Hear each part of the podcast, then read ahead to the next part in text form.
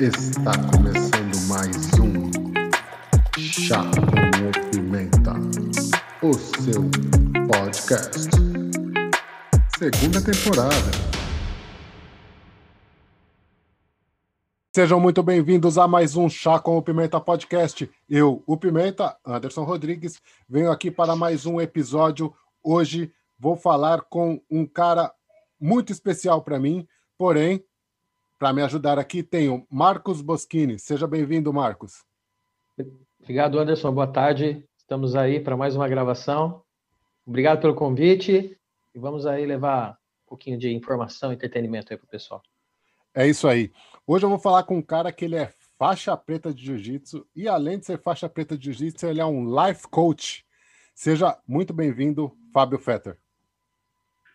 Pô, obrigado, Anderson. Obrigado, Marcos. É um prazer estar aqui com vocês. É, trocar essa ideia aí vai ser muito legal, cara. Vai ser muito divertido aí. Trocar uma informação é aprender, né? Trocar conhecimento. Eu e o Anderson, a gente se conheceu no tatame e o tatame é troca de conhecimento, né? É isso aí. É Ensina para o outro. Eu ainda estou aprendendo, estou na fase do aprendizado ainda. Pô, eu, eu também, cara. ah, eu também. Eu também, também estou na fase do aprendizado. Eu só estou aprendendo, eu só comecei a aprender um pouco né? antes que tu, porque é. é. exatamente. Mas porra, todo dia, velho, todo dia é um aprendizado. Graças a Deus, é... uma das coisas que me estimula no jiu-jitsu é não tem fim, né, cara? Não tem fim.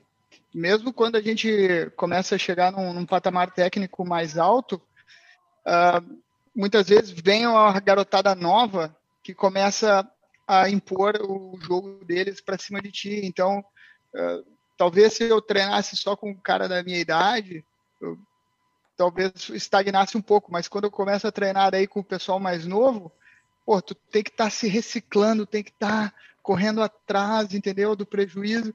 E isso é muito legal, cara, porque daí é sempre a busca constante pelo aperfeiçoamento, por mais uma técnica, mais uma coisa, o que, que eu fiz de errado, o que, que aconteceu aqui nessa luta. E isso, para mim, é estimulante, entendeu? Se, se fosse uma coisa do tipo, cheguei no fim do jiu-jitsu, né? É, talvez não, não fizesse mais sentido para mim treinar. Como eu sinto que eu ainda tenho campo para crescer, entendeu? Quando eu ainda bato com a cabeça na parede um monte de situação, isso me estimula a voltar lá, entende? Pô, que da hora, professor. É bom saber isso, né? Para gente que tá, eu que estou aí no, no início da caminhada, né? E, e saber que nunca vai parar de aprender. E aí isso estimula mais a gente de fazer. Por é. exemplo, uma coisa que eu gosto do jiu-jitsu é que eu consigo treinar com meu filho, cara. Meu filho é, pô, 25 anos mais Demais, novo. né? né? E você acaba conseguindo estar tá ali no tatame com meu, com meu filho, com meu sobrinho, com, até com a minha filha, com a minha esposa, a gente consegue. É um, é um esporte que, assim, realmente, para mim foi diferente, me, me fez bastante sentido, entendeu? Pô, para quem o jiu-jitsu bate, né, cara, não. A pessoa não fica indiferente, né? É, não, e, não pô, digo tem... que é a melhor arte marcial do mundo, porque acho que isso não existe. Acho que cada uma vai ser melhor no seu, na sua técnica, porém, para mim foi, foi a melhor que, que, que apareceu. É, cara, é, tudo depende um pouco do, assim, da, do gosto pessoal, né? Mas eu também não acredito que quem pratica uma arte marcial, ninguém que pratica uma arte marcial, eu acho que acredita que a sua não é a melhor do mundo, entendeu? Porque o cara não, o cara quando vai lutar, ele, ele de certa forma, é, ele também quer buscar o, o, o estar seguro, né? O, ser melhor. Imagina quando é que foi o grande boom do jiu-jitsu, foi quando o Royce Grace apareceu lá, magrinho, de kimono, e bateu naquele monte de cara grande e forte, né? O que, que o pessoal pensou, cara? Um monte de gente que fazia karatê, e eu falo isso com o maior respeito, eu respeito todas as artes marciais, né? Mas um monte de pessoal que fazia karatê, que fazia uh, taekwondo, que fazia não sei o quê, cara, olhou assim, porra, tem que aprender isso. Sim, entendeu? Eu tenho que aprender isso para não ficar para trás. Eu, inclusive, cara, eu antes de fazer jiu-jitsu, eu treinava kung fu. E treinava já há bastante tempo, assim, treinava já há seis anos, cara. E um amigo meu é, começou a treinar jiu-jitsu e ele treinava há oito meses e ele me chamou para dar um treino. E aí eu falei, pô, cara, o que, que eu vou treinar contigo, velho? Tipo, tu tá começando essa, essa merda, entendeu? Tu tá começando aí, eu tenho seis anos, já lutei campeonato pra caramba, troco porrada todo dia, tu vai querer treinar comigo? Cara, não, mas vamos, não sei o quê. Daí eu, tá. Fui treinar com o cara na sala da minha avó, cara. Damos móvel, tudo, assim. Aí ele falou assim, cara, eu só vou te derrubar e quando tu quiser que eu pare, tu bate assim, né? Tu bate em mim, que eu sei que tu quer que eu pare. Eu não vou tirar soco, não vou dar nada. Tu pode fazer o que tu quiser. Eu pensei, cara, isso aqui vai ser sangrento, né? Porque o cara, coitado. cara, e aí a história, o resto da história é previsível, né? O cara me botava para baixo, montava e me finalizava. Botava para baixo, montava e finalizava. Eu, eu ali eu pensei, cara, era aí que eu tenho que ver essa história mais de perto. e aí eu fui ver que era uma academia de jiu-jitsu, só tinha acho que duas na minha cidade.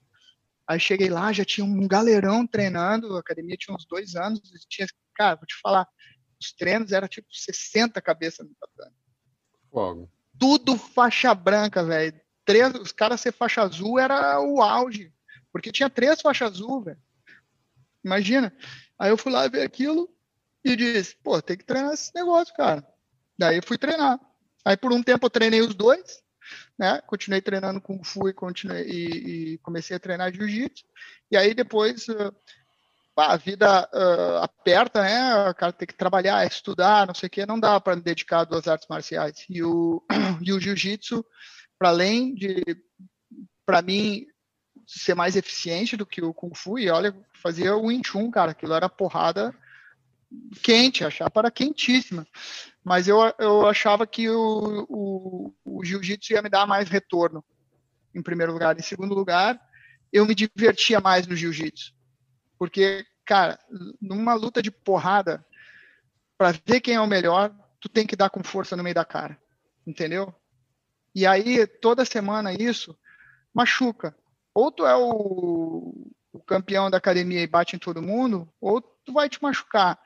E não tem nada de mal se machucar, mas o jiu-jitsu, cara, tem uma coisa fantástica que é tu consegue derrotar o teu, teu adversário, o teu colega, sem precisar arrebentar com ele. Sim. E tá sempre na mão dele ele querer parar ou não.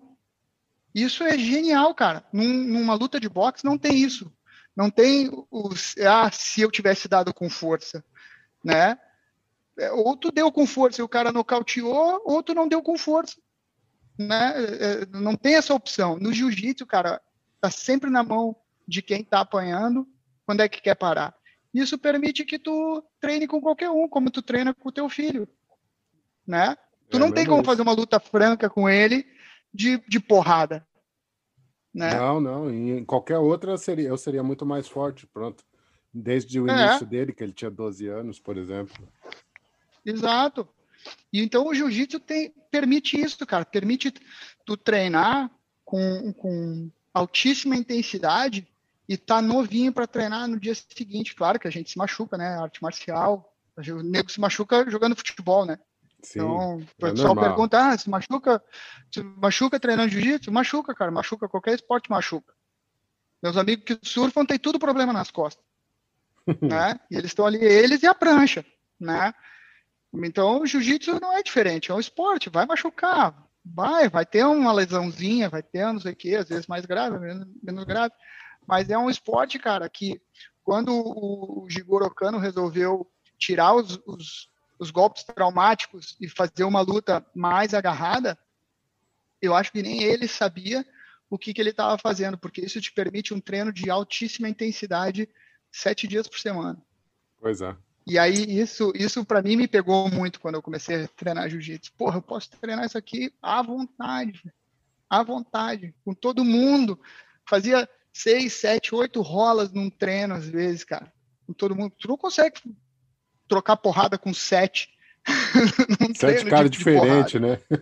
Porra, sete caras diferentes. E, e, mesmo quando você tá, tá cansado, você ainda consegue fazer um rolinho a mais, né? Você, ah, não, vamos lá, você é... controla e olha, bateu, o cara fez alguma coisa, você bate, olha, beleza, valeu, vamos começar de novo.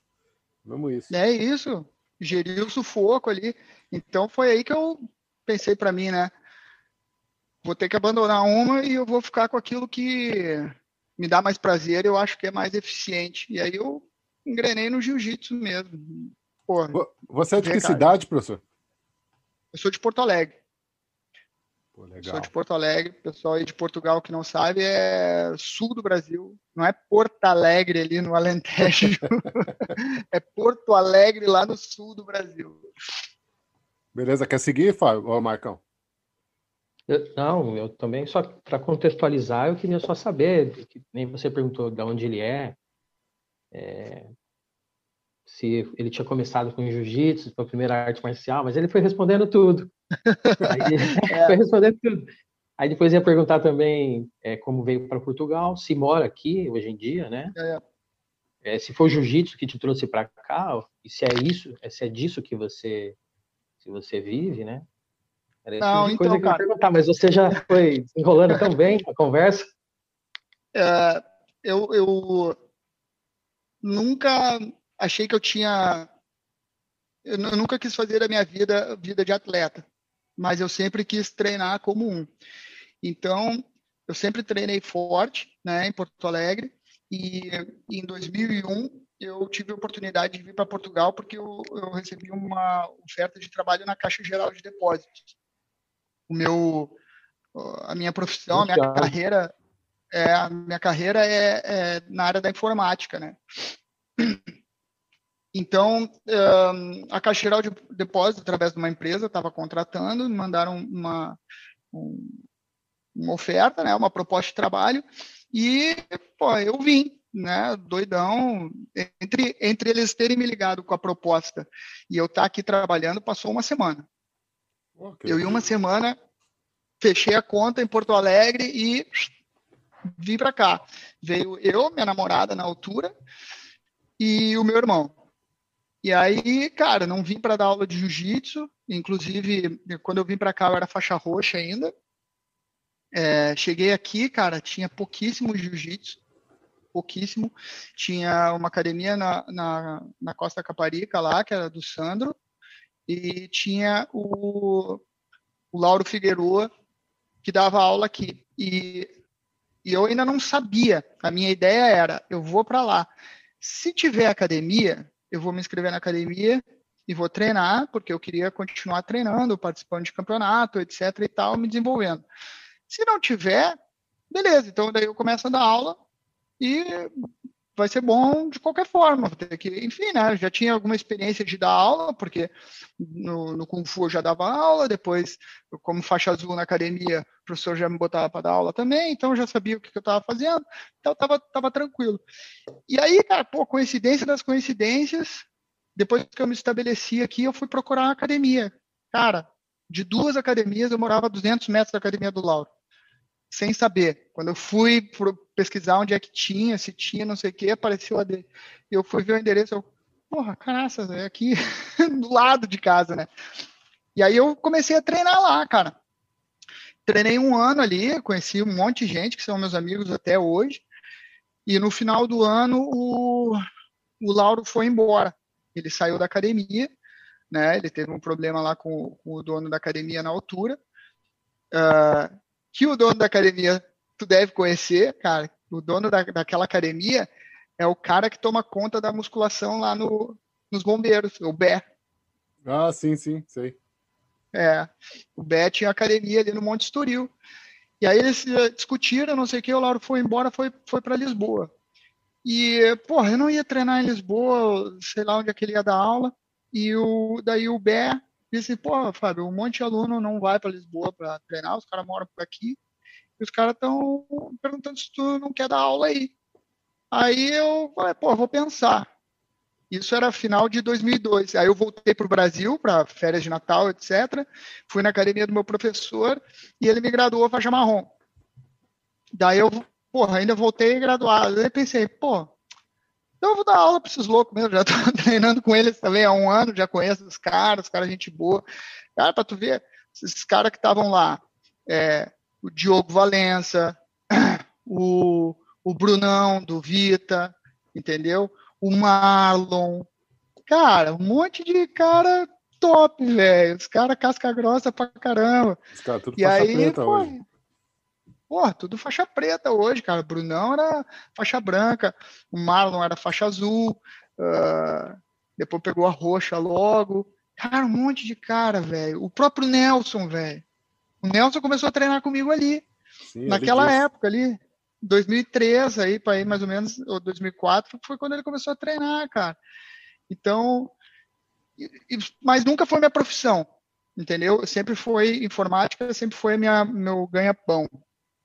Então, eu sempre fiz esse tipo essa jornada dupla de sair correndo do banco, vir para cá, né, a caixeira lá em Lisboa, vinha correndo para cá e dava aula para a galera, treinava com a galera, a gente saía para correr, fazer escada junto, malhar. Ah, era, foi uma época muito legal, velho. Foi uma época muito legal. E aí tô aí, né, desde 2001, cara. Vai fazer, em novembro vai fazer 20 anos de Portugal.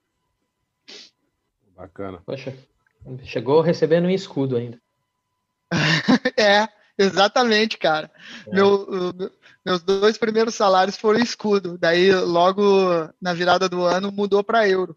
É. E aí, porra, que eu ouvi de cara reclamando, eles até hoje reclamam, né, que o café era 50 é, escudos e passou para 50 centavos, e isso é, dobrou o valor do café, e o, preço das casas, se tu falar com um português mais da antiga, tu fala um preço de casa, o cara converte aquilo para contos. Ah, isso é não sei quantos mil contos.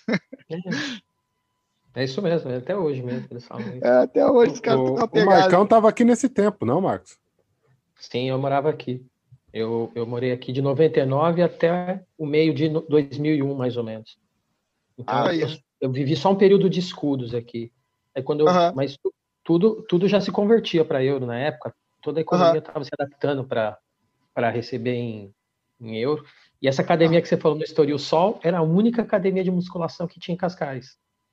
Caraca, velho. Era única, era única. Quando eu perguntava para qualquer pessoa onde tinha uma academia para treinar, o pessoal já dizia: é, acho que é Estoril Sol, ela chamava, Academia Sol. É, Estoril, Estoril Praia. No, Estoril Praia, isso. Estoril Praia, não sei o quê. É, e, e, e, acho que tinha uma placa escrito Estoril Sol também ali, do lado é. ali do Cruzeiro, né? É, isso, é o Cruzeiro. Então, Cara, um ponto de encontro regular. É, um é. ponto de encontro regular de todo mundo, né? Aham, uhum, cara. Porra, gera, pô, uma galera, cara, um monte de cara só bombado dentro da academia de musculação. Uma ferrugem do cacete. era demais, né? Aquilo lá era demais. Eu fui lá só uma vez, eu fui lá só uma vez para conhecer e falei assim, nossa, não, não. É muito não. diferente. Eu fui para treinar, mas era muito diferente, assim. O pessoal não tinha o conceito do treino aqui, né? Não, de se não. treinar, de, de tinha de praticar uma corridinha na praia, isso tinha bastante. De manter, é. de ser saudável tal. Hoje mais. Já, né? já tinha o um paredão? Mais, né, já tinha o um paredão aqui em Cascais, não? Tinha. Cara, tinha, mas ele não era, não era arrumadinho como é hoje. Sabe uma coisa que não tinha? Aqueles corrimões assim, ó. Que hoje é. tem eu acho básico. Não tinha. Se você tropeçar, você caiu dentro do mar, pô. Não, não tinha aquilo. Sabe que aconteceu uma coisa, cara? Eu acho que, eh, não sei se foi 2003 ou 2004. Cara, deu uma tempestade aqui. Eu, por acaso, na, na, quando deu a tempestade, eu estava viajando. Mas deu uma tempestade aqui que desmanchou o paredão, umas partes, entendeu? E aí os caras, tipo, deram uma reconstruída naquilo ali. Então, aquele paredão ali é de 2004, 2005, assim como a gente conhece ele hoje, todo bonitinho, arrumadinho. Né? Em que Antes altura? Disso, ali, era... Que altura ali do. do Cara, ali no, no, no, Monte Estoril deu, deu uma.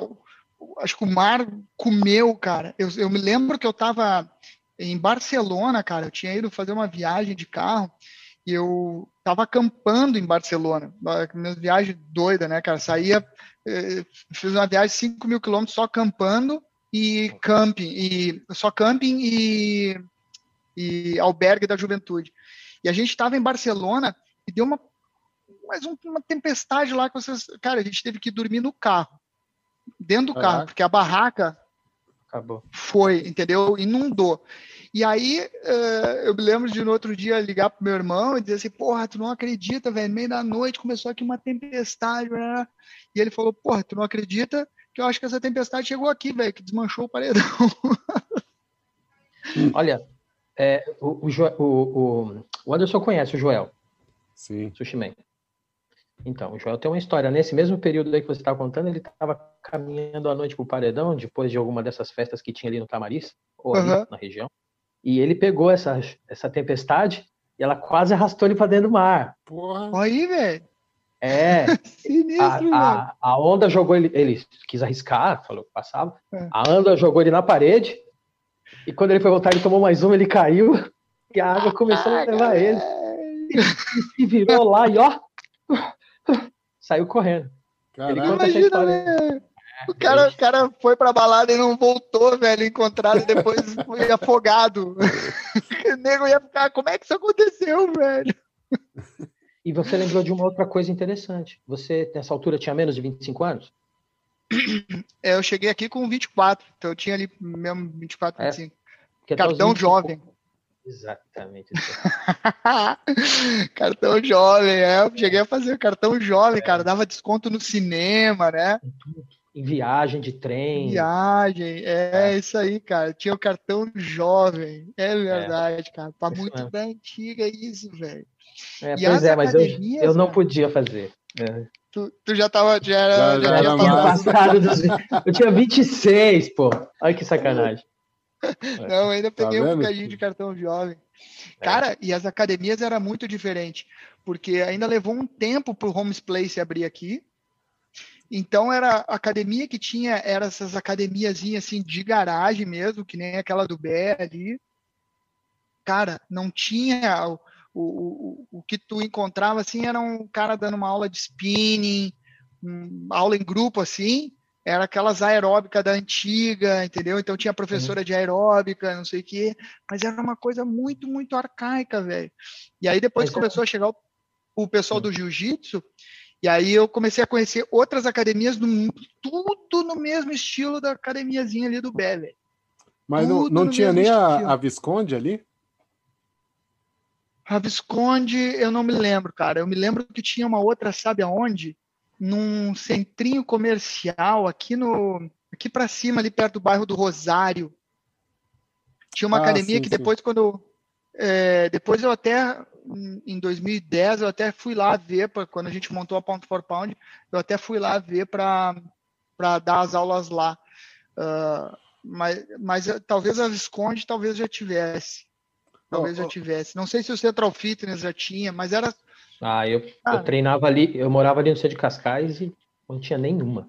Fraquíssimo, né? Fraquíssimo. É, eu lembro de jiu-jitsu, o Joel também fazia jiu-jitsu, e só tinha uma turma que fazia jiu-jitsu ali nas Fontainhas.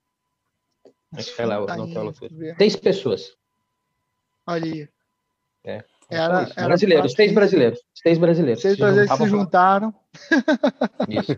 Para não perder Ô, a forma. É isso mesmo. Ô, Fábio, é. já que você tocou no assunto aí da, da Pound, você é um fundador da Pound for Pound, certo? Exatamente, é. Você e o Canudo. Quer, quer falar aí pro pessoal como você conheceu o Canudo e como, como rolou essa, essa parceria de montar a Pound for Pound?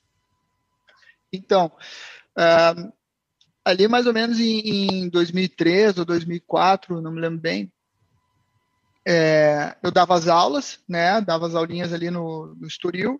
E pá, tinha uns alunos já, já tinha uns, uns 30 alunos. E, e aí eu conheci o Vita. A gente ficou amigo e a gente resolveu uh, fazer a sociedade. O Vita estava procurando lugar para dar aula. Eu falei para ele, pô, cara, então faz o seguinte, dá aula aqui, assume os alunos, para mim vai ser bom, porque daí eu posso trabalhar, entendeu? Porque eu tinha que sempre sair correndo do banco, sempre na pressão de vir para dar aula, não sei o quê, e às vezes não dá, né? Eu falei, cara, até para mim me dá jeito, entendeu? Tu fica aí, tu assume os alunos, tu pega o dinheiro, já que tu tá precisando. Eu, para mim, esse dinheiro eu uso para sair para jantar, entendeu? Isso não faz a mínima diferença para mim. Uh, e aí tu assume como professor aí, eu venho aí, treino, para mim fica top. E aí, pô, beleza, a gente formou uma, uma, equipe junto, entendeu? E aí a equipe foi crescendo, porque daí apareceu outro lugar, começou a entrar o pessoal que conhecia, o Vitor era faixa preta, né? E a gente junto ali começou a, desenvolver o, um trabalho. E aí, cara, em 2007, cara, uh, chegou o Canudo. O Canudo tinha vindo aqui para Portugal para fazer o mestrado dele. Ele é professor de educação física, né? Ele veio fazer o mestrado dele na FMH. E aí, uh, aquelas coincidências, ele conhecia alguns caras que estavam treinando com a gente. Aí ele apareceu lá na academia, como ele era professor de educação física, a academia acabou contratando ele ali no Dramático para ele dar as aulas de musculação, de spinning. Aí já era outra época do fitness aqui em Portugal, já tinha Fitness Hut e tal. Os Fitness Hut não, já tinha o Homes Place, as academias já começavam a ficar mais profissionalizadas, etc. Já tinha muito mais, enfim, já tinha se desenvolvido. E aí uh, o Dramático contratou ele para trabalhar lá, para dar aula de body pump, spinning, musculação, PT, etc. E a gente estava alojado lá dando aula de jiu-jitsu, Vita e eu. E aí foi ali que a gente se conheceu. Nesse meio, a minha relação com o Vitor já estava meio deteriorada, né? A gente já não vinha se entendendo muito bem dentro da sociedade. E a coisa foi indo, assim, meio que empurrando, aconteceram umas coisas, umas coisas meio chatas entre eu e ele, não vem o caso. E aí, em 2010, eu resolvi sair da, do time. Eu falei, então, olha, fica tu com o time, uh, eu tô saindo. Quando eu saí, cara, daí o Canudo disse, pô, se tu não vai mais, eu também não vou. E saiu. E o meu irmão, que na altura era faixa roxa, também disse, pô, né, se vocês não estão, também não vou estar. Tá. E mais um cara, o Márcio, que também era faixa, não, não lembro se era azul ou roxa na altura, que era fechado com a gente, que a gente estava sempre junto, não sei o quê. O Márcio também falou, pô, se vocês também não vou, também não vou mais. E aí saímos nós quatro. Só que eu, eu saí meio mal, assim, né, da, dali, né, porque eu tinha, de certa forma, ajudado a, a criar aquilo, né, cara, era minha foi, foi meio que uma, tipo uma, um divórcio, entendeu? Sim. Eu ajudei a comprar a casa e no final das contas eu tive que sair da casa e deixar tudo para trás, né? Mas eu fiz isso porque eu, porque eu quis, foi minha opção, né? Mas eu fiquei chateadão, assim, de ter saído. Aí até entrei numa assim, tipo, nem vou mais treinar, sabe? Pô, que sacanagem, não sei o quê. Aí o, os quatro, né? O meu irmão, que é Anderson também, o Anderson, o Márcio e o Canudo, Porra, passava na minha casa todo dia. Todo dia. Porra, velho, vamos lá treinar. Ah, qual treinar? Pô, não tô com saco, não sei o quê. Não, vamos lá no Diogo, vamos lá dar um treininho, não sei o quê. Aí, pá, a gente, os caras me levavam lá, ia lá, davam um treino. Aí no outro dia os caras apareciam lá em casa, porra, vamos lá treinar um judô lá na Algésio da Fonte. Ah, não, não tô na pilha. Não, vamos lá treinar. Daí os caras que me levantaram, na, na real. E aí, chegou lá por agosto de 2010, e daí eu já estava melhor, já tinha, enfim, passado aquela, aquele mal-estar, já estava afim de treinar. Aí os caras começaram, pô, bicho, vamos comprar um tatame, nós, vamos montar uma parada nossa, entendeu? Vamos montar uma parada nossa. Aí os caras começaram a me pilhar e eu adoro um projeto, né? os caras também me tocaram, né? Aí, pô, como assim uma parada nossa? Pô, vamos criar a nossa equipe, não vamos criar a nossa equipe. Daí começou um, um fim do mundo de reuniões para decidir o nome, que a gente não conseguia chegar em acordo nenhum.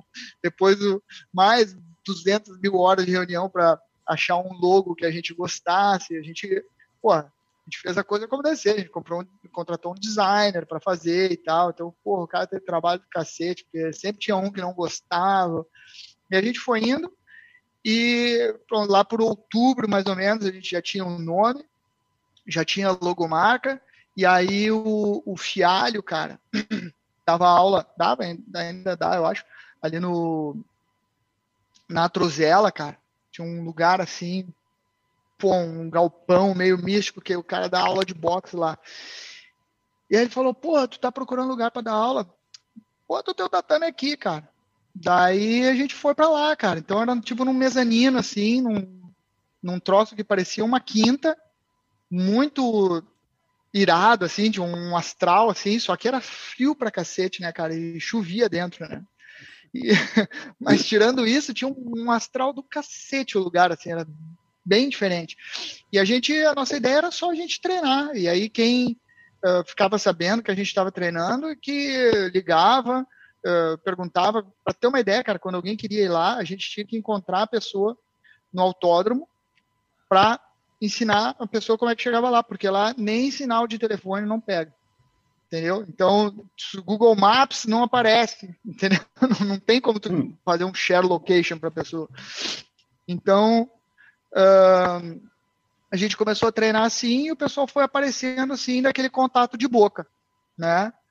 Os caras falaram, pô, mas vocês não estão treinando? Ah, estamos sim, cara, estamos com um tatamezinho ali, junto com o Fialho, não sei o quê. Cara, pô, posso ir treinar lá? Daí foi quando o Maurício veio treinar com a gente.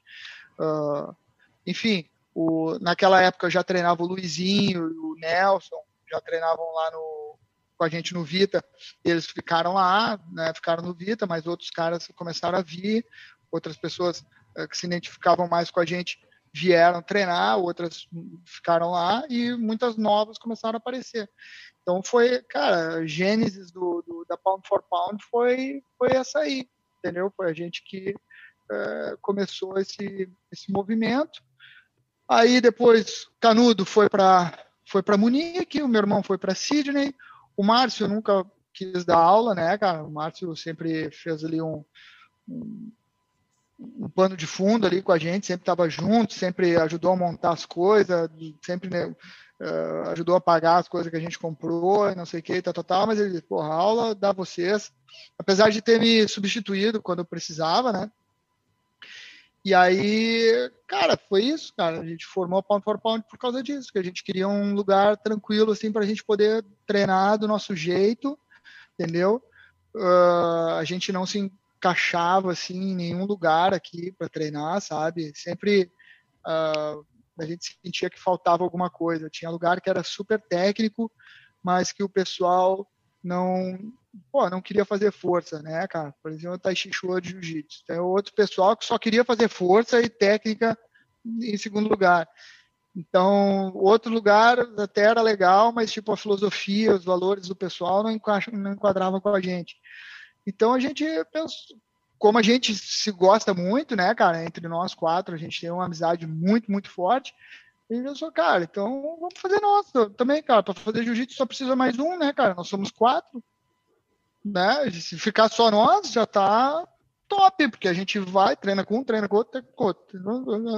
Dá cinco voltas e tá bom, tá feito o treino. Já tava duro. E foi assim, cara. E já tava duro, né? Já tava duro, porra. Ele não tinha ninguém, era fácil ali, velho. Ninguém era fácil. Meu irmão treina pra caramba. Márcio, duro pra caramba. Impossível de finalizar o cara. Canudo, não precisa nem dizer nada, né? Então, era, era porrada o tempo todo. A gente já tava bem servido. Não é que é que era treinar com dois moleques de 12 anos, né? Não, pô, é treinaço, velho. Já era treinaço. Por isso que o pessoal começou a vir também. Bom, beleza, Fabião. Então, o pound for pound tem algum significado explícito ou não? É, é cara, tem. Uh, quando a gente começou a, a, pensar no nome da, da equipe, né? A gente chegou no pound for pound, porque o pound for pound é um termo que se usa para classificar qual é o melhor lutador, independente do peso, né? Então, por exemplo, durante muitos anos no, no UFC, o Anderson Silva foi o, o melhor lutador pound for pound, porque mesmo entre os mais pesados, ele era considerado melhor. Se eles baixassem a categoria para a categoria dele, era considerado melhor. Esse é o significado do pound for pound. E a gente queria passar a mensagem uh, com esse nome de que não interessa tu ir para musculação, malhar e tu ser forte, ou tu ser grande, ou o tamanho interessa. A gente queria passar justamente a ideia de que a técnica tem que sobrepor a força. Então tu tem que ser o melhor, ou te esforçar para ser o melhor dentro da academia, independente do teu tamanho. Entendeu? Então, esse é o significado que a gente foi, foi atrás quando a gente criou. E foi o que a gente tinha muitas outras ideias, né? Agora não me lembro de nenhuma uh, específica, mas uh, essa foi a ideia que a gente conseguiu chegar de comum acordo, entendeu? É, a, a, gente não, não encontrou outro termo para passar essa ideia com um nome, porque depois acabou ficando um nome comprido, né, cara? Sim. com nome comprido e tem gente que tem dificuldade para pronunciar. Tem, tem a galera é, que é difícil falar. É a Pound. É, é a Pound. Eu, eu, quando vou lá no. De vez em quando eu treino com o meu amigo Paraíba, lá da Brave, né? E ele, quando vai falar assim, pô, tá aqui hoje meu amigo Fábio, é, ele é da Pound, Pound, Pound, Pound, Pound, e eu fico, meu, tu me conhece há 15 anos, velho, ele não sabe falar o nome da minha academia, puta. Grande Armênio Neto, sangue bom. Grande, cara, sangue bom, batalhador do caramba. É, Guerreiro. Pô, gente boa. Ô, Marcão, Marcão treinou na Pound lá em São Pedro, né? Quando era em São Treinei. Pedro. Treinei um mês. Caraca, com o Maurício. treinou com a gente lá, com o Maurício. É. Ah, maneiro. Mas foi, foi em 2013. Caraca, velho. É. Foi em 2013. Ali já no, no espaço novo, no espaço onde é a academia do Romário hoje, ou na outra? Na pequena, na pequena. Na pequena. É. Na pequena. Inclusive, eu estava lá no dia que quebraram o vidro, tá? Ah, o, o você... Jonathan e o Radovan. É, se você precisar de testemunho, eu tava do lado ali, ó. Porra, o barulho que fez ali puto, deu para ouvir até do outro lado da marginal.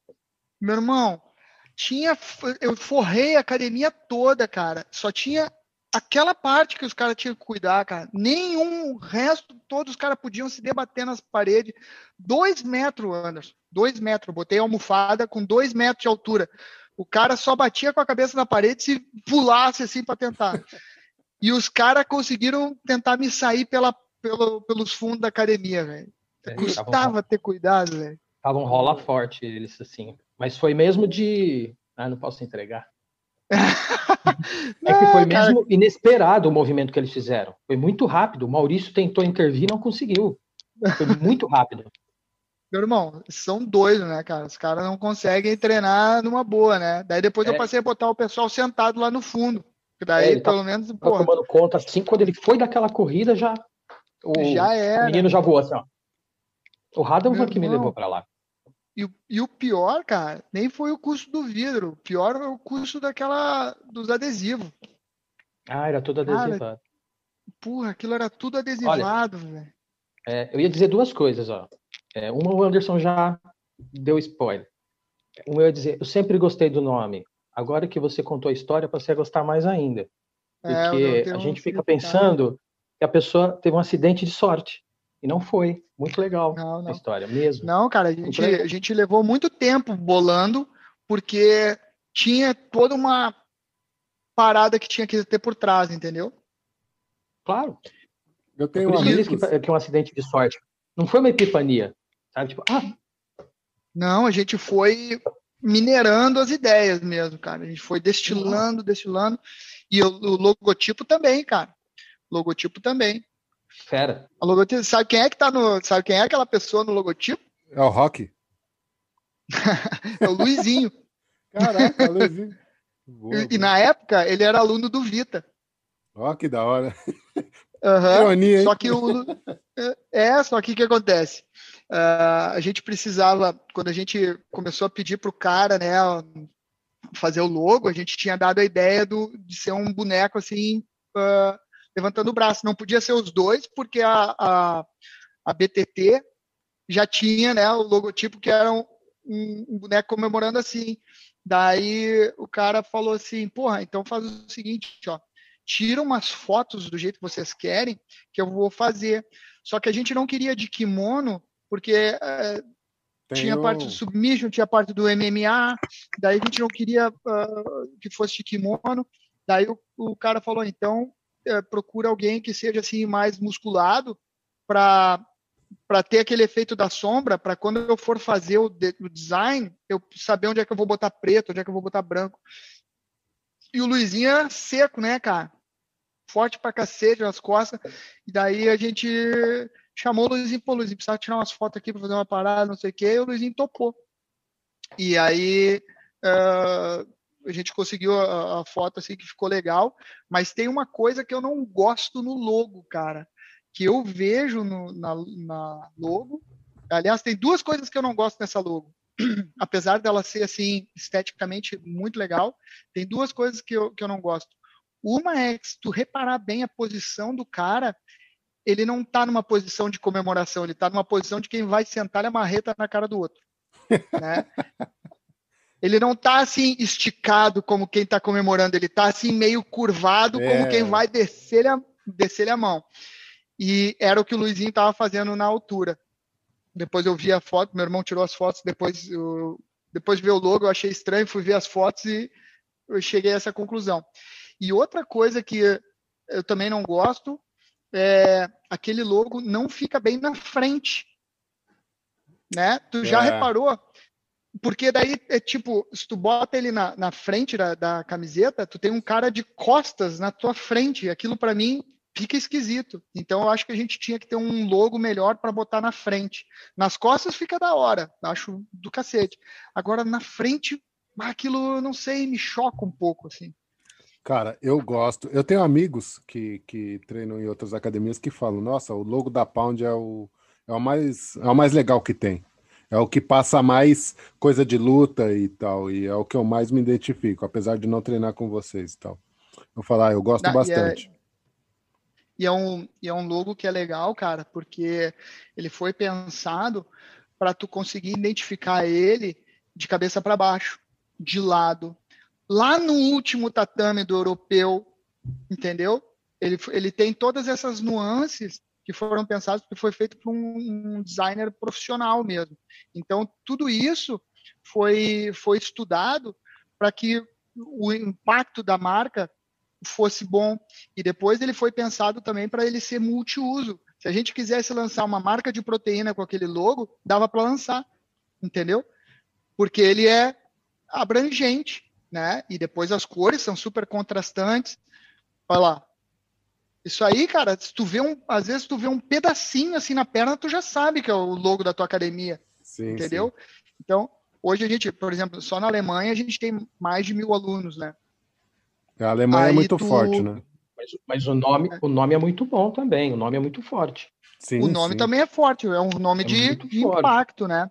O, Tem... o, nome é mais forte, o nome é forte, mas, por exemplo, no Brasil talvez ele teria problemas, né? Pelo, pelo processo que o Fábio já falou. Tem muita gente que não consegue falar o pound for pound. Não consegue falar. É, talvez no Brasil a gente tivesse que adotar assim o, o PFP, o, entendeu?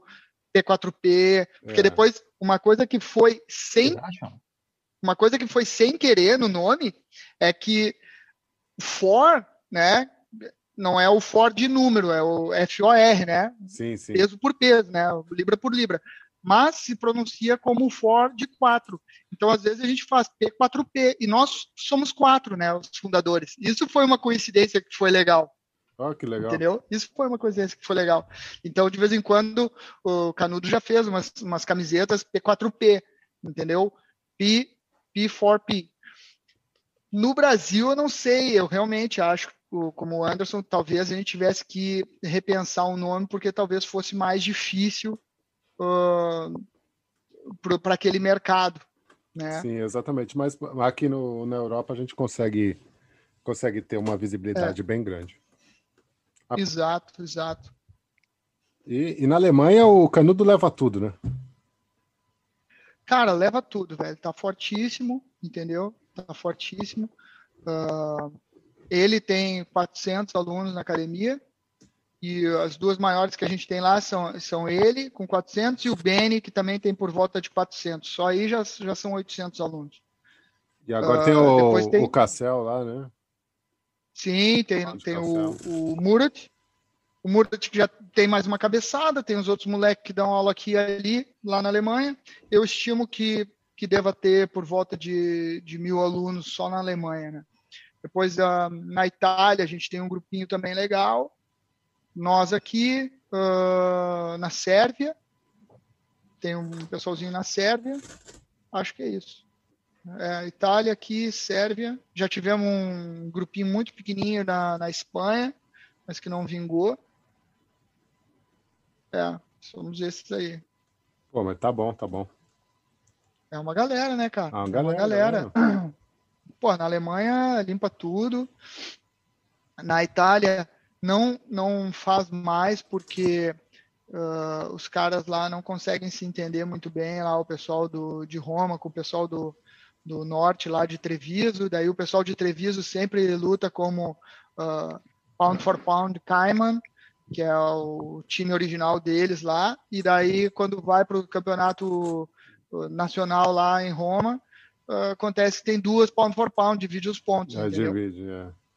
É, é, ah, isso é, isso é xarope. Aqui também, é, talvez a, a, o menor aqui, a gente chegou a ter bons resultados aqui em campeonatos. Chegamos a ter bons Cara, resultados.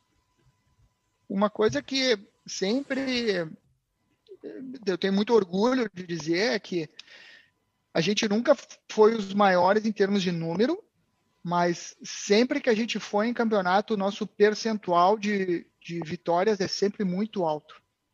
Entendeu? Eu já fui, já levei pessoa, muita gente para campeonato e era assim, ó, muito difícil é, alguém não trazer uma medalha. Entendeu? O pessoal vai, compete e traz medalha. A gente tem um, um, uma eficiência em campeonato muito grande, cara. E, e tudo isso é, graças ao trabalho que, que a gente faz, né, cara, que os nossos professores fazem, o pessoal, o Nelson, o Luizinho, mesmo o Nelson e o Luizinho, quando, quando vão nos campeonatos, são, são academias relativamente pequenas, né, cara?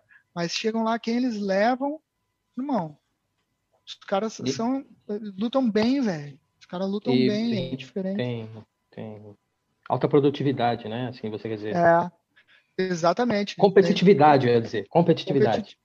Exato, eles é. são competitivos e isso, isso. são eficientes. Né? Hum. São eficientes. Se, se fosse fazer um rácio, assim, né? Se o, uh, a melhor equipe do campeonato fosse por percentual de vitórias, a gente ficava em número um muitas vezes, cara, porque o, o pessoal treina bem, velho. O pessoal treina bem. O pessoal, quando vai para o campeonato, representa bem. Entendeu? E isso a gente tem de muito bom na academia. Boa. É, vamos mudar um pouquinho aqui o panorama da conversa. Ô, Fabião, e aí, como que é essa história de life coach? Como, como surgiu? Pô, cara, foi também uma meio que uma surpresa assim na minha vida. Por acaso também uh, o jiu-jitsu também teve envolvido nessa nesse processo. É, como eu falei para vocês, eu, eu meu ganha-pão é informática, né? Isso que eu faço para, na verdade, para viver. Só que acontece, cara. Eu sempre trabalhei pensando no treino. E eu sempre trabalhei pensando no dia que eu ia poder ter a minha academia para dar aula para meus alunos e viver do, do jiu-jitsu apesar de quando eu saí do Brasil, de quando eu comecei a me formar profissionalmente, eu não quis apontar para a área do esporte, né? Eu preferia apontar para a área da, da tecnologia. É, mas eu sempre, cara, sempre uh, trabalhei com gente. No início eu trabalhava com, com, amigos mesmo, ainda lá no Brasil, e eles treinavam e a gente treinava junto. Então, sempre, para mim, sempre foi assim. Eu sempre tive sentado trabalhando e do lado escrevendo assim o que, que eu ia fazer no treino, o que, que eu ia passar, o que, que eu tinha que treinar, etc e tal. E sempre eu tinha a mentalidade de, porra, um dia eu vou ter a minha academia e um dia eu vou trabalhar com jiu-jitsu e vou passar o dia inteiro no jiu-jitsu e ficava viajando nessa ideia. Então, em 2010 a gente montou a Pound for Pound, uh, depois em 2011 ou 12 a gente abriu a academia, 2013 tivemos uma academia pequena, depois a academia grande, só que, entretanto, o, o, o Márcio nunca deu aula, o Sérgio Canudo foi embora para a Alemanha e o, um, e o Anderson foi para a Austrália, né? E eu fiquei sozinho ali. No início, até foi um, um período complicado, porque é, teve uma época que eu estava sem trabalhar, então era só academia, bem quando a gente estava abrindo a academia. Então, pronto, eu tipo realizei o meu sonho, né, de ter academia e fiquei ali sozinho, meio que trabalhando de um lado, trabalhando do outro. Cara, e a realidade de ter academia é muito diferente do que eu imaginava, né? Eu imaginava que eu ia acordar empolgadão, ia lá, ia dar uns treinos, ensinar a galera, que é o que eu gosto de fazer, não sei o quê, ia dormir amarradão. Cara, isso é 2%, entendeu? Os 98% é troca a lâmpada, papel higiênico, quem pagou, pô, esses caras mijam no chão, porra, não pisa, não pisa no tatame, porra, tem que abrir, pô, conserta, arruma, pinta, vazamento, quebrou vidro, desgraçado, não sei o que. Então, cara, eu, tipo, me decepcionei com o meu sonho. Quando eu cheguei lá, aquilo foi um. Não era tão doce quanto eu achei que era, entendeu? Isso foi uma coisa que aconteceu.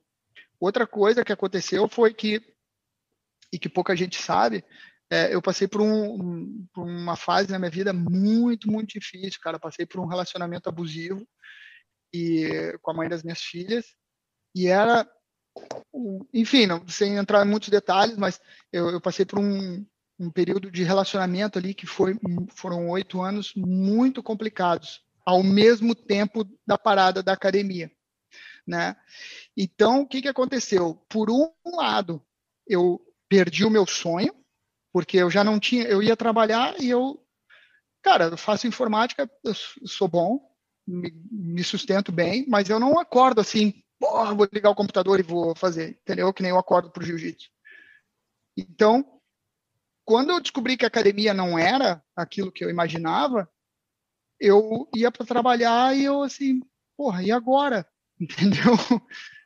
eu tinha, eu estava caminhando para um lugar onde eu ia ser feliz e quando eu cheguei lá, aquele lugar não era felicidade. Então eu perdi isso. E por outro lado, eu tinha um problema muito grave de relacionamento dentro de casa. E aí, cara, eu, eu voltei a fazer o que eu sempre tentei resolver meus problemas com, com educação. Aí eu fui ler ler, ler, autodesenvolvimento, autodesenvolvimento, autodesenvolvimento, autodesenvolvimento. E aí começar a aprender um monte de coisa. E aí, um amigo meu no Brasil, que por acaso, olha como é que são as coisas, foi o mesmo cara que me deu uma surra que me levou para o jiu-jitsu, que também é faixa preta. Eu estava um tempo sem falar com ele, aqueles distanciamentos, né? E aí eu estava tipo, mandei uma mensagem pro cara, tentar reconectar, né? Daí o cara, pô, quanto tempo a gente não fala? O cara é advogado. Aí ele falou, porra, cara, eu tô trabalhando com coaching. Eu assim, pô, que não, não conhecia. Aí o cara, então vamos fazer o seguinte, eu vou te oferecer um processo de coaching. Eu, o que, que é isso, cara? Não, a gente faz assim, tipo, uma sessão semanal, a gente conversa durante o tempo que a gente quiser ou precisar, né? Uma vez por semana. E aí tu vai entender o que, é o coach e eu vou te ajudar a tu te desenvolver. Cara, eu sempre fui meio avesso, assim, é tipo, terapia, alguém meteu o bedelho na minha vida, entendeu? Sempre fui meio assim, mas, pô, cara, eu tava recuperando uma amizade com meu amigo de infância, entendeu? Eu não ia dizer não para ele, né? Aí eu disse, porra, tá bom, então a gente começa aí, então, semana que vem. Cara, e a gente começou e aquela parada foi genial na minha vida, entendeu? A gente tinha altos papo cabeça, cara. E eu comecei a, tipo, organizar minhas ideias e comecei a ver, caralho, não sei o quê. E a gente começou com altos debates e o cara meio que me ensinou o que, que era fazer coach. E ele falou, cara, eu, assim, por que que tu não dá uma pesquisada, ver como é que faz para tu fazer um curso? Porque, cara, teu papo é de coach. E eu falava, tá, cara, é, é, mais ou menos, como é que eu, sei lá, né, cara? Não, não levei muita fé nisso, cara. Mas aí o cara, tipo, meio que entrou na minha mente com aquilo, né? E aí ele meio que me uh, tutoriou, assim, um pouco a, a ser coach. Aí, cara, eu comecei a estudar mesmo, a sério, tava curtindo aquela parada. Aí fui, uh, acabei indo fazer PNL, numas de orientar a minha vida e o, o meu os meus objetivos, para onde é que eu vou, eu, o coach entrou com uma coisa assim para substituir a academia, entendeu? Que eu não tinha para onde ir, e agora, porra, agora eu posso estudar isso aqui para de repente um dia efetivamente trabalhar com isso. E ao mesmo tempo tentar resolver os problemas que eu tinha com a minha relação. Né? Então eu, eu tinha motivação, eu tinha energia de ativação ali para correr atrás, para tentar melhorar a minha vida. E aí eu fui, acabei uh, fazendo formação de, de, PNL, fiz dois cursos extensos de PNL, depois fiz curso de neurocoach, fiz curso de coach, fiz várias formações, fiz uh, agora recentemente fiz um mini curso de psicologia, entendeu? Aí, pô, uma coisa puxa a outra, aí tu começa a aprender uh, as fontes por onde tu vai ler, onde é que tu vai aprender, qual é o tipo de, de informação que te interessa mais.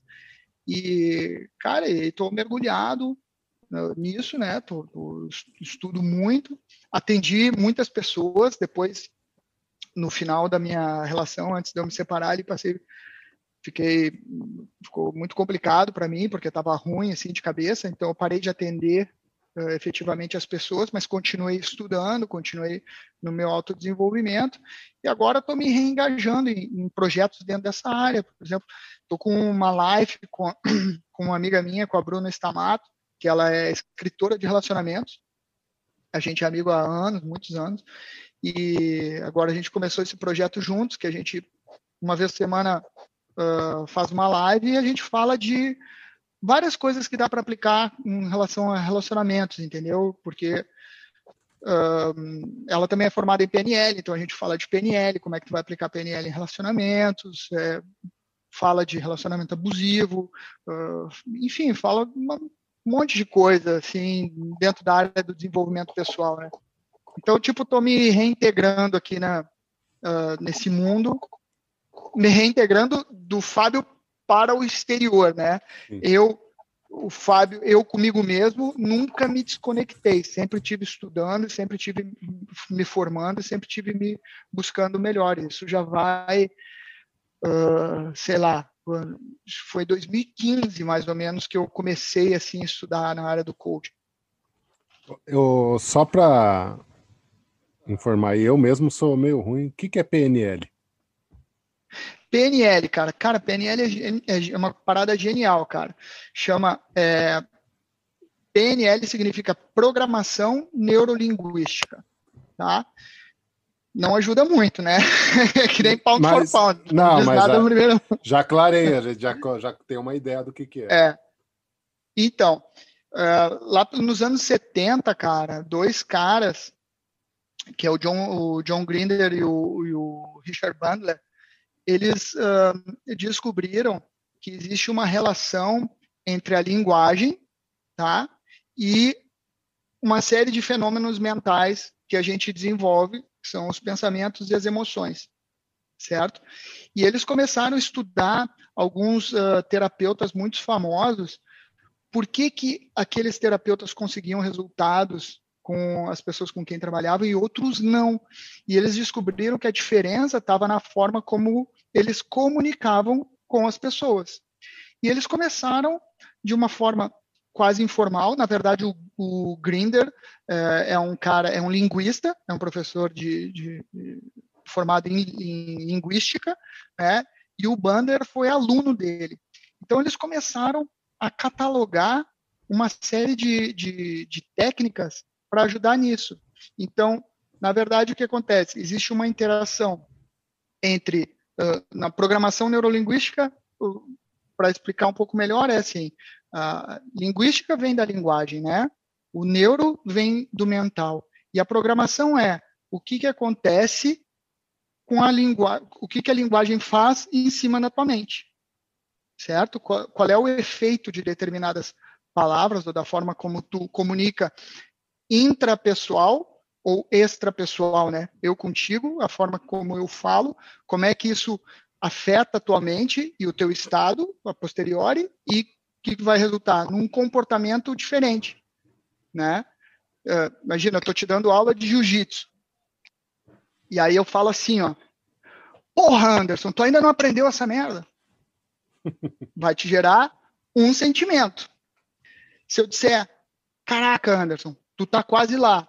Só falta tu corrigir, ó, isso, isso isso. Vai te gerar outro comportamento, né? Isso acontece tanto quando eu tô falando contigo, como quando eu tô falando comigo. Porra, eu sou burro pra caramba, eu não consegui aprender essa merda, né?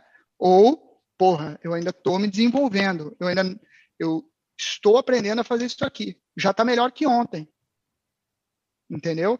Então a, a, programação neurolinguística se baseia muito nisso e ela é um, um pode-se dizer que é um conjunto de ferramentas e técnicas práticas para tu melhorar uh, coisas como uh, a, a, tua, uh, digamos, busca de objetivos, né? Melhorar a tua vida pessoal, por exemplo, direcionamento para objetivos, melhorar a comunicação, dentre outras muitas coisas. A PNL é, é muito ampla. E no topo disso, cara, isso acontece tu sabendo PNL ou não, entendeu? Essa autocomunicação e a forma como a linguagem afeta a, a tua emoção e a tua, por consequência, a tua uh, a tua atitude, né, o teu, o teu comportamento vai acontecer independente de tu saber PNL ou não. Saber PNL vai te ajudar, porque daí tu tá consciente e tu estando consciente, tu consegue então trabalhar de uma forma mais eficaz. Entende? É como tu, sei lá, o cara vai, qualquer um vai saber fazer um arroz, né? Mas se tu aprendeu a receita, tu vai conseguir fazer um arroz para o sushi melhor, tu vai conseguir fazer um arroz para o risoto melhor, tu vai conseguir fazer o, o arroz para cada situação melhor, né? Então é mais ou menos isso. A gente está mergulhado nisso, quer, quer conheça, quer não. O estudo da PNL te traz o conhecimento disso, e esse conhecimento te permite mexer e fazer ajustes. A PNL também trata, por exemplo, de medos e fobias, entendeu? tudo com exercícios e com técnicas para te desbloquear determinado tipo de, de, de medo ou de fobia, que é um, na verdade, é uma sinapse dentro do teu cérebro. Sim, sim. É mais ou menos o, o que diz o livro O Segredo, né? Cara, o segredo é baseado segredo, nisso, não? O segredo, olha que coincidência. O segredo, na verdade, foi escrito, se não me engano, por um cara que fazia é, um outro método similar tá? um método chamado método Silva, que por acaso eu também me certifiquei nesse método em, muito antes de eu começar nesse caminho do, do desenvolvimento pessoal, porque meu, minha primeira certificação em método Silva foi em 2004. E o que, que é o método Silva? É uma coisa similar à PNL. Foi um, um senhor chamado José Silva, que é um, um americano que numa cidade chamada Laredo, Texas, que é fronteira com, com o México, que um, resumindo a história dele assim é o seguinte, ó, o cara vem numa família muito pobre, tá? Uma família muito ruim. E aí ele muito cedo na vida dele teve que começar a trabalhar para sustentar, uh, ajudar a sustentar a casa, né? Ajudar a mãe, não sei o quê. E aí pronto, aí ele prosperou, né? Aquilo deu certo. Os filhos dele, que já nasceram numa situação muito melhor, patinavam na vida. E aí ele ficou se perguntando: porra, como é que eu, com os recursos que eu tinha, consegui atingir e os meus filhos, com muito mais recursos que eu, não conseguiram atingir? O que, que faz a diferença? E o cara, velho, sozinho, empiricamente, começou a estudar o, o, o funcionamento do cérebro.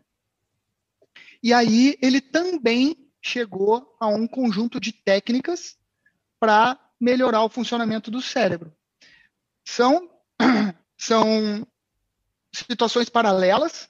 Eu já vi uh, ferramentas muito idênticas num lado e do outro, tá? mas ambas com o mesmo objetivo, que é o desenvolvimento pessoal. A PNE, o, o método Silva é muito maior que a PNL, mas muito maior, assim, em termos de abrangência mundial mas a PNL, na minha opinião, é mais organizada em termos de estudo. Sim. São dois caminhos muito legais, cara, para quem procura desenvolvimento pessoal. Tem os dois, tem aqui em Portugal. São com professores fantásticos mesmo, dominam a matéria do caramba. E vale a pena para quem para quem quer melhorar a sua vida, cara. Vale mesmo a pena. Boa. E o, o segredo, o cara que escreveu o segredo, ele fazia parte do método Silva. Uh, cara, então eu acho que são, são ferramentas super boas, cara, para quem quer se desenvolver. Claro que tem muitos livros super úteis, mas nada substitui um professor, né? Claro, nada, nada, nada. Nada. E eu acho que o, no, no, na minha perspectiva pessoal, cara, eu gosto da ideia uh, de estar me desenvolvendo. Olha como isso, até de certa forma, agora me dou conta, né? Como no início da nossa conversa ali, a gente falando de jiu-jitsu, né? uh, o fato do jiu-jitsu me permitir estar tá estudando e estar tá buscando uh, me, me, interessa. Fecha com, com o mesmo conceito agora de, de, de, dizer que eu gosto de estar me desenvolvendo. Né? Acho que isso para mim na, na, minha vida assim é fundamental. Eu, eu, eu gosto de sentir que apesar de estar ficando mais velho, as minhas capacidades, uh, algumas delas, né, continuam a se desenvolver, porque algumas, as capacidades físicas, mais cedo ou mais tarde, elas vão mirrando, né? Agora, as capacidades intelectuais, não. Né? Então, se, se a pessoa se dedicar a estudar, a, enfim, evoluir, aprender, né? dominar o ego, principalmente, isso é uma coisa que uma vida não chega, né? Isso é para a vida. Marcão. É, Marcão, quer seguir? Eu, eu só ia perguntar, esse, esse aqui você conhece? O essencialismo. essencialismo. Não conheço não, cara. Falando sobre uma vida minimalista. Ah, cara, porra, não conheço esse livro em específico, mas li o da Mary Kondo, que é uma japonesa minimalista também, cara. Em 2018, cara, passei a usar só jeans e t-shirt. Por acaso hoje é preta, mas 99% das minhas t-shirts são brancas. Não cara, tem que escolher, velho. Acordo, papá. E, dentre muitas coisas, né, cara? Eu, sabe onde é que eu guardo as minhas coisas, cara? Duas portas de armário. Engraçado você falar sobre isso, porque eu tenho feito uma reestruturação também de vida e está passando por uma situação muito parecida com essa que você está dizendo agora. Cara, é, é, bom pra caramba. É claro que eu, muitas vezes eu, por exemplo, vou no shopping, vejo umas roupas bacanas, mas eu já tenho aqui, ó, condicionado, tipo, não é camiseta branca, eu não preciso comprar. E Dura dois branca, minutos de raciocínio. Dois minutos de raciocínio, cara. E tu vai na CIA, custa R$2,50. Entendeu? Às vezes eu pego a camiseta e falo assim, putz, tá fedendo, lixo. Lixo, dois euros. Irmão, dois euros, entendeu? Agora, porra, cara, a minha namorada me, me deu aí uma, uma roupa da Under Armour. Eu, pô, se essa porra furar. É. Quer café? Eu tô igual, eu tô igual. Eu, por acaso, eu, tô, eu uso blusas da Seven, uso t-shirts de campeonato que foram ganhadas e não compro roupa para mim há uns cinco anos. É, meu irmão, porra, minimalizar é bom, cara. Eu acho que é. Porque, repara, quando a gente vai no, no shopping faz uma compra, né, cara? Por que, que a gente é viciado nisso? Porque isso te dá um sentimento de prazer por causa dos, dos uh, das endorfinas que o cérebro liberta. Então, cada vez que tu compra, na verdade, tu tá meio que te viciando em comprar mais. Sim. Né? Ele cria uma resposta pelo seu, é. pelo seu, pelo seu mês de trabalho pesado, sua, sua recompensa. Exatamente, é? exatamente. É aquela sua recompensa e você você passa a ficar viciado nisso, vira um ciclo vicioso. Vou vira trabalhar um pesado, porque no final de semana eu vou comprar o que eu gosto e aquilo me dá prazer. É, cara, eu conheço pessoas que entram nesse ciclo e compram coisas que acabam por nem usar, velho. Muitas, muitas, muitas. Você conhece pessoas? Eu conheço um monte. Acaba por nem usar, velho. E, às, é às vezes nós mesmos, né? Às vezes nós mesmos. É, Se a gente pô. olhar para dentro mesmo, a gente às vezes compra coisas que a gente usa uma, duas vezes e. É, exatamente, cara. E, e acho que isso passa um pelo lado econômico para gente, né, cara? Porque é um desperdício de dinheiro, né? E hoje em dia não está dando para desperdiçar. Dois, cara, do ponto de vista uh, ecológico também é um desperdício, né? Porque toda a produção de todas essas coisas aí geram resíduos, né? Mesmo para uh, ah, t-shirt branca, ela tem que ser alvejada, então aquilo são químicos, são é, é produção, é, é uso de eletricidade, entre outras coisas, transporte, pegada de carbono. Diminuir o consumo para um consumo mais consciente, cara, é bom para o planeta, né? Claro, é eu, eu olho com, com cuidado também esse tipo. Quando você cria esse hábito de cuidar tanto de você por fora, é como se você estivesse evitando de olhar para dentro. É, um bocado. É, a é. pessoa não quer, não quer saber o que tem lá dentro. Deixa lá dentro, guardado. E às vezes ela se preocupa o tempo todo de se manter ocupada, cuidando do externo, para não, não ter que olhar para dentro. Tem esse é. lado também. É um bocado. Eu, quando quero me dar esses luxos aí, cara, assim, de. Também me tipo, dou. Pô, eu mereço. Hum. Porra, cara, Bertrand, velho. Vou na Bertrand e compro um livro. Pô, que legal. Porque. É, e, e, e, eu cometo esse pecado com o livro, cara, que eu, eu compro mais do que eu consigo ler, né? Mas é, esse é o meu, meu guilt pleasure, é, são os livros. Eu, às vezes, eu compro, eu tô indo pro caixa, eu digo, cara, tu já tem cinco livros que tu ainda não leu.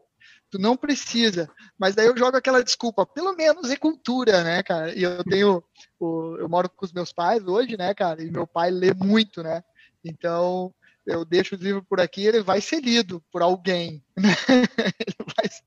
Então, pelo menos assim, tipo, eu me alivio, me alivio. Mas se eu, se eu, não, se eu não quero gastar, velho, nem é melhor nem entrar na livraria, porque senão bate aquele bichinho, né, velho? Eu vou contar que eu já li mais. Hoje em dia eu tô bem, bem mais preguiçoso quanto à leitura. Comecei ontem, a... vou ver se eu termino, pelo amor de Deus, finalmente o Diário de um Mago. Eu recomecei a ler para ver se eu consigo terminar. Velho, tu sabe que eu, assim, uh, livro físico, eu também li, lia mais. Quando eu morava aqui em Cascais, uh, ia de comboio para o trabalho em Lisboa, uh, o trajeto era sempre lendo. Então, eu tinha essa possibilidade de ler. Depois, cara, hoje eu já não.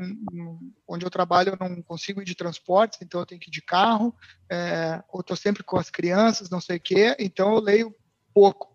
Assim, livro físico, tipo 10 páginas por dia, mais ou menos. Eu levo um tempão lendo um livro. Mas, cara, eu uso muito audiobook. Muito. Pois, eu tô vendo pelo Spotify o Pai Rico, Pai Pobre. Muito bom livro. Tô no meio, muito tô no meio já. Bom esse é livro, um audiobook muito... pelo Spotify também. É. Agora, você vê audiobook muito. por onde, Fábio? Cara, eu, eu uso os da Audible. Audible. É, da Audible, que é o tipo, é o Kindle da Amazon da, dos audiobooks. Aquilo funciona. Eu, eu considero um preço bem justo. Eu tenho a minha conta é no, na Audible da, do Reino Unido, portanto é a CO UK e são oito libras um crédito, e um crédito dá um livro. Às vezes eles fazem algumas promoções de dois por um, e às vezes eles fazem promoções de créditos, tipo, compre três créditos por X, sai mais em conta. Porque os audiobooks em si, se tu fosse comprar isoladamente, eles são caros, 25, 30, 40 libras, tem audiobook de 80 libras mas independente do preço do audiobook, tu sempre consegue comprar ele com um crédito que te custou 8 libras. Ou seja, dá 10, 12 euros por mês. Cara, eu comecei a usar os audiobooks em 2016, a minha conta é de 2016, eu já ouvi mais de 100 livros. Eu não teria tido condição de ler esses 100 livros, entendeu?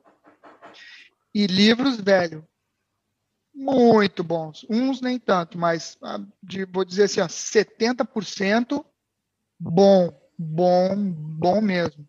E tem em português ou só em inglês?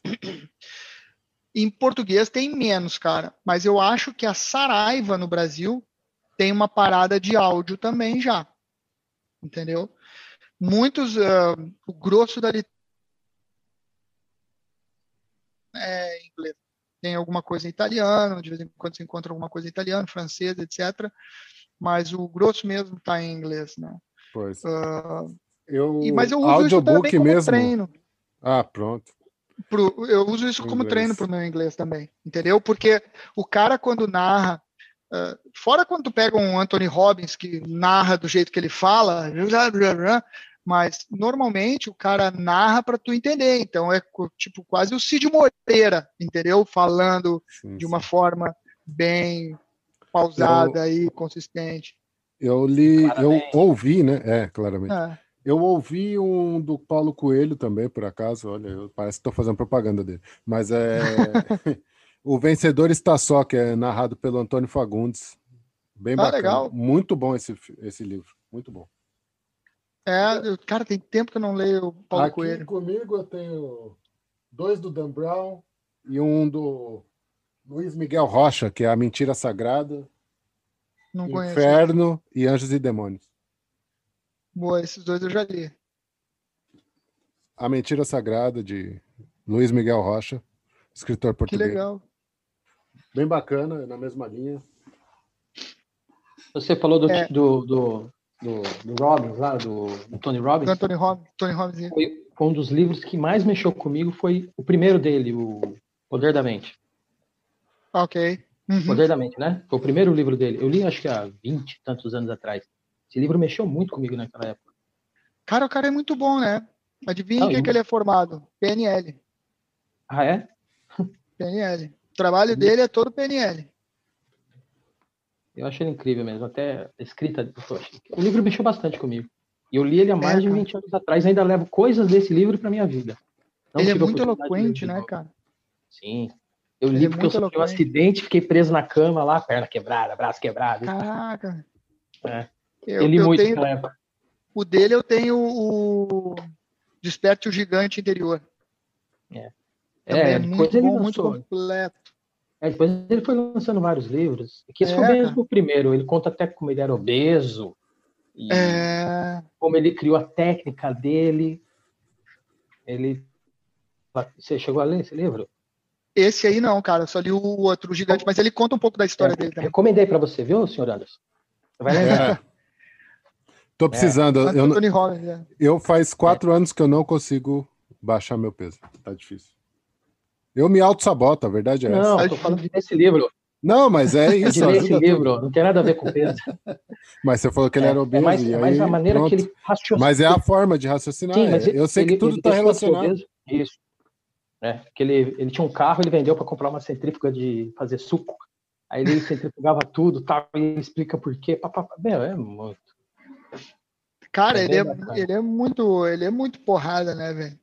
Eu conheço algumas pessoas que já foram nos eventos dele, velho o, nos eventos que ele faz, são tipo três, quatro dias, e tu tá mais de 12 horas dentro da sala, os caras falam, leva umas barrinhas para tu comer, leva a garrafinha d'água, porque não tem pausa.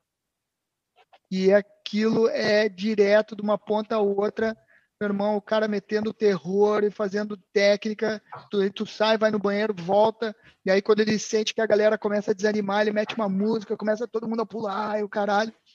Mas esse cara faz uma certa sacanagem. Ele deixa todo mundo em um estado pré-hipnótico, entendeu? E aí ele vende os cursos dele naquela hora. Então, hum.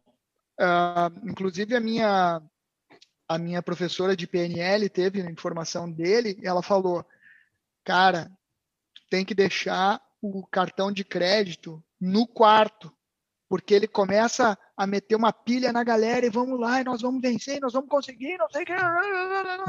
E daí a pouco começa a passar a sacolinha ali para vender os cursos. Meu, e os cursos dele é tipo 5 mil dólares, 6 mil dólares. Tem, tem formação direta com ele que é caríssima e o tal de passar cartão a Bangu. Mas, a partir disso, o cara é muito bom. Um dos capítulos do livro é ele explicando como ele convence a pessoa a correr sobre as brasas. É, eles fazem o firewall. Ele explica como é que ele, o que que ele faz no cérebro da pessoa para ela acreditar que ela vai conseguir correr sobre as brasas quentes. Tá? É muito, inclusive, Anderson, se tu quiser ver, eu acho que ainda tem no Netflix. Uh, eu Não Sou o Seu Guru. É um documentário dentro de um evento dele. Hum. Autorizado, foi o primeiro documentário autorizado dentro do evento dele, que ele autorizou, e aí os caras filmam ele, toda a preparação e o caramba. Meu irmão, um pavilhão cheio, velho. Cheio. O cara mexe uma ele, massa, velho. É, ele virou um pouco pop também. Muito. É, é, mas é, é verdade que o cara, ele, ele manja ele é eficiente, ele é eficaz, ele ajuda a transformar as pessoas. Uh, não, vou te falar que, muito sinceramente, não faz muito a minha onda, aquele AUE todo, entendeu? Aí, ó. Esse mesmo. Em português chama Eu Não Sou o Vosso Guru, português Portugal, tá? Português, eu não sou o vosso guru, exatamente. É, mas é bem interessante, cara. A técnica dele é fenomenal, velho. Tem um outro vídeo, acho que no YouTube, ele ajudando um moleque a curar a gagueira. É sensacional, velho. Sensacional mesmo, cara. É porrada. Oh, que bom, hein? Podcast aqui cheio de dicas aí pra galera, quem quiser. pode entrar em contato também com a gente, que a gente passa todos os, os, os livros que aqui foram falados. Isso. E legal, cara. Eu conversei esses dias com a Daisy, que ela também tá entrando numa de, de tentar ajudar as pessoas. Ela é uma pessoa bem comunicativa. Eu tenho meu primo, o Rogério Giuliani, que também faz um trabalho de desenvolvimento pessoal. Hoje a gente está falando aqui com o Fábio, que é um cara também já bem instruído nessa área. Então, é, só não desenvolve quem não quer, não é, Fábio? Cara, sempre tem um espacinho, velho, para se desenvolver. Uma das premissas da PNL é que todo mundo já tem os recursos necessários para fazer aquilo que quiser, entendeu? Uh, e é uma condição inata do ser humano a flexibilidade. Então, qualquer coisa que, que a pessoa queira desenvolver, cara, é só começar e começar da cabeçada, né, cara? É, conhecimento. Tu, antes de começar, também não sabia fazer podcast, né? Nunca. É, Nem sei se eu sei ainda. Mas já tá aí, cara. Como é que não sabe? Tá cheio, o pessoal visitando, ouvindo, dando comentário, participando, entendeu? Então, só não se desenvolve quem não quer, cara. Às vezes as pessoas têm muito aquilo, ah, eu sou assim mesmo. Irmão, ninguém é assim mesmo, tá? Porque se for olhar as coisas que, que influenciam o comportamento, né? A gente vai ter entre 50% e 60% daquilo que a gente faz deriva da nossa genética, ok? Da nossa condição de Homo sapiens. O que significa que entre 40% e 60% está aberto. O que, que é esses 40%, 60%? Cultura. Entendeu? É a forma como tu foi educado que te levou a ser a pessoa que tu é. Mas tem um porém. Tu já viu que tem irmãos de mesmo pai, mesma mãe, criados sobre as mesmas condições, que são completamente diferentes. Por quê? Por que, que irmãos criados sobre a mesma cultura, na mesma cidade, na mesma época, sobre o mesmo teto, mesmas instruções, mesmos castigos, mesma escola, acabam sendo pessoas diferentes? Porque é o poder de decisão. Um cara, imagina, ouviu, levou uma porrada da mãe e um e os dois irmãos levaram porrada da mãe, tá? Um disse, ah, é assim que eu tenho que criar os meus filhos, e o outro disse, eu nunca vou criar os meus filhos assim. Né? Porque a mãe nunca disse, é assim que se cria filho. A mãe saiu distribuindo bolacha quando faziam merda. Para um decidiu que aquilo era bom, outro decidiu que aquilo era mal. Né? Então, tudo é decisão. A gente tem um leque muito grande dentro da gente de decisão. Só que acontece, tu, fa, tu toma essa decisão lá atrás na tua infância, tu grava aquilo, é assim e pronto, e tu nunca mais questiona. E aí tu sedimenta aquilo dentro de ti como sendo eu sou assim. Quando na verdade, cara, muito do que a gente é, na verdade a gente está. Porque o dia que tu resolver não dar mais no teu filho com o rolo de massa, tá decidido e tu muda teu comportamento, entendeu? Então as pessoas é, tu já viu, cara, quando tu vai conversar com, com uma pessoa e a, e a pessoa, tu pede para ela assim, pô, quem tu é? E a pessoa começa a falar, porque eu sou assim, porque eu sou assado, porque eu sou assim, a pessoa vai se definindo, né? Porque eu sou, eu sou, eu sou, eu sou. Mas na verdade, cara, tudo isso são só decisões que a pessoa tomou, armazenou lá dentro e ela acha que ela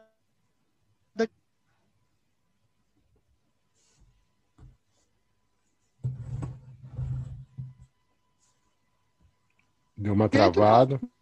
Na verdade, ela pode não ser, se ela decidir que é. Só não muda quem não quer. É isso aí, vamos chegando ao final aqui. Muito obrigado, Fábio. É, em nome do Chá com Pimenta Podcast, toda a equipe, eu agradeço sua participação, foi muito enriquecedor, é um papo bem bacana e espero que muita gente tire proveito da nossa conversa aqui e consiga pelo menos absorver um pouquinho e melhore sua vida. Marcão, quer suas palavras finais aí? Lógico.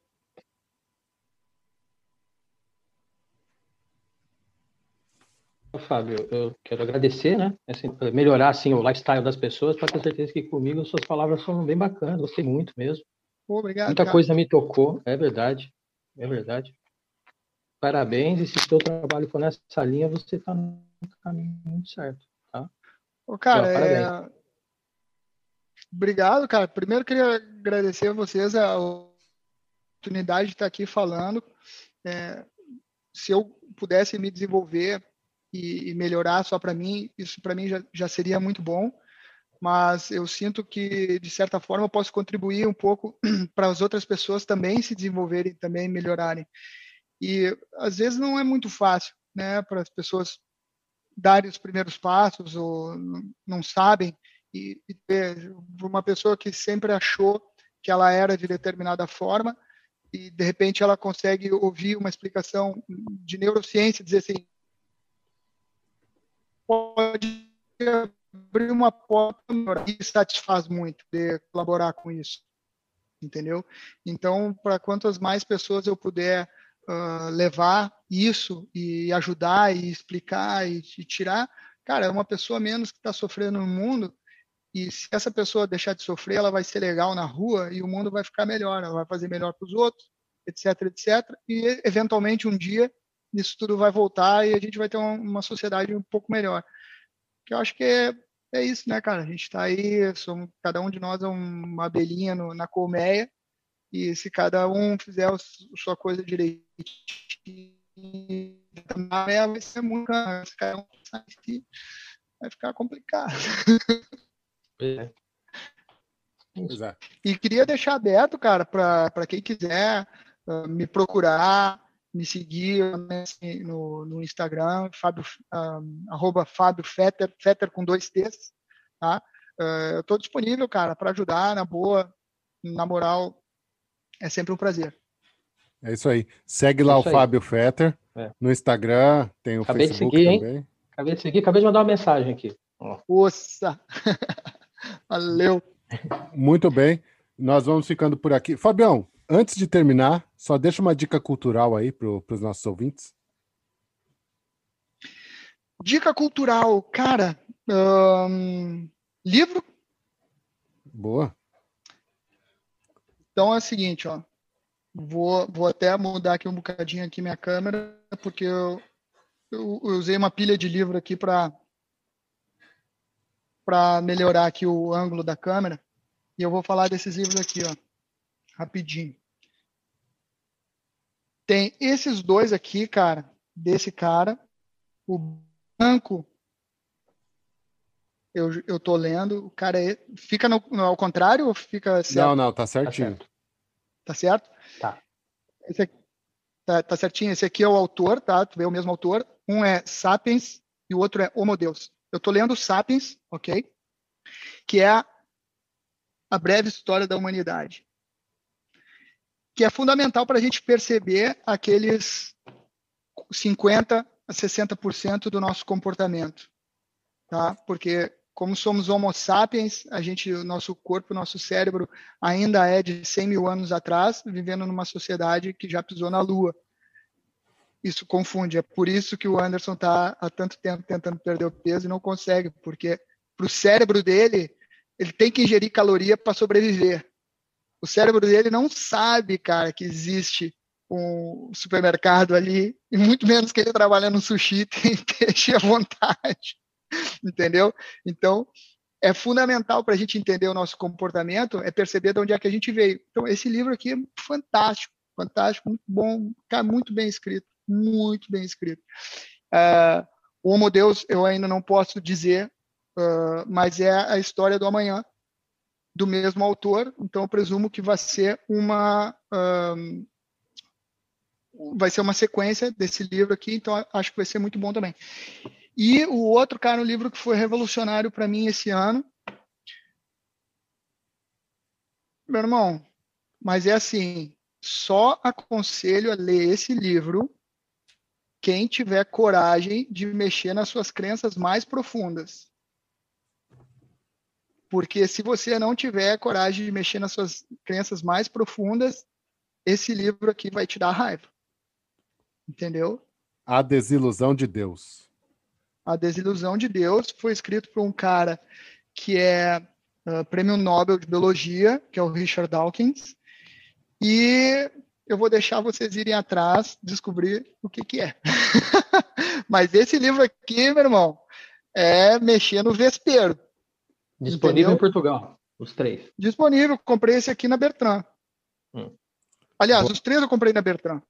Os três Olha, eu comprei na Bertrand. Só um complemento aí, Fábio, desculpa, mas o outro livro do Yuval Noah Harari, que já também foi dica cultural em algum podcast passado, é 21, 21 lições para o século XXI. É, exatamente. Três, então, é, é, esses, é, são uma trilogia, é uma trilogia, né? Apesar que, atenção, pessoal, esses livros aqui não são é, novela, né? Não são romance, são, enfim, são livros científicos, científicos enfim, uh, não, não ficção. Esses livros são não ficção, né? Quem vai atrás de uma historinha não, não, não, são, não, não é nesses livros aqui. Mas esses livros aqui, cara, muito bons, muito bons. Muito obrigado, então, Fábio, mais uma vez. Obrigado a todos os ouvintes. Obrigado, Marcos. Obrigado a todos. Mandem mensagens para a gente que a gente vai, vai conversando aí, tá bom? Tá sempre aberto para diálogo. Fábio também, só mandar a mensagem lá que ele responde. É cara, cara bacana que eu conheci no tatame, mas que virou amigo para a vida aí. Beleza? É isso, meu irmão. Marcão é meu amigo de, de muitos anos. É, a gente já trabalhou é junto nóis. há muitos anos. Estamos juntos nessa empreitada. E é isso aí. Muito obrigado e até a próxima. Valeu, galera. Obrigadão.